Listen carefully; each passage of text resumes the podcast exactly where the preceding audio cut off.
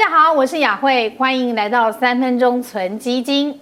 今年全球都在面临高通膨，民生物价飙涨的同时，其实也代表你我手中的资产也会缩水了。很多人想到抗通膨的标的，就会想到黄金啦，或是房地产。诶，不过其实这两大族群波动也不小哦。有没有其他更好的投资选择呢？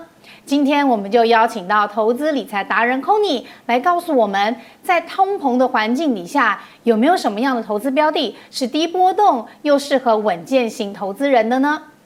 如果不想波动太高，而且要抗通膨的话，可以留意像公用事业或者是全球基础建设这样子的股票哦。哎空你指的是像水电或是铁路这类型的投资吗？没有错，像水电瓦斯这类叫公用事业，如果加上铁公机，也就是铁路、公路、机场这一类，就叫做基础建设。在国外都是政府特许经营的行业，是允许在合理的利润之下，可以把上涨的物价转嫁给消费者的。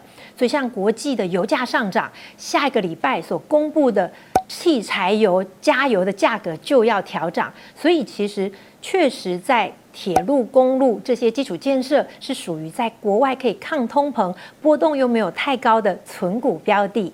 过去二十年的经验也显示，如果预期的通膨在百分之一以上，基础建设指数股票平均涨幅都有百分之一以上。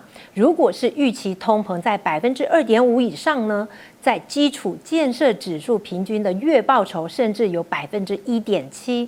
哎 c o n y 这样听起来，基础建设股票在越是通膨的环境底下，它的涨幅就可能会越高哦。可是今年好像还有升息这个变数，哎，这样子的环境底下，基础建设股票在升息环境也还是会好吗？那我们一样来看过去的经验。过去二十年，联准会有两次的升息波段，分别是二零零四跟二零一五，分别有两年跟三年的升息循环。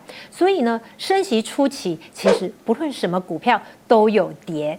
不过，如果把时间拉长到这个两年、三年，整个的升息循环，通常景气还是扩张的。所以，全球股市指数在第一波上涨了三成，但是基础建设指数涨幅有六成。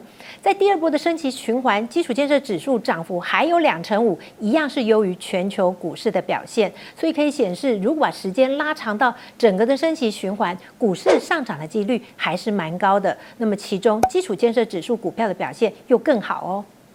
所以，抗通膨的投资标的不是只有黄金或是房地产哦。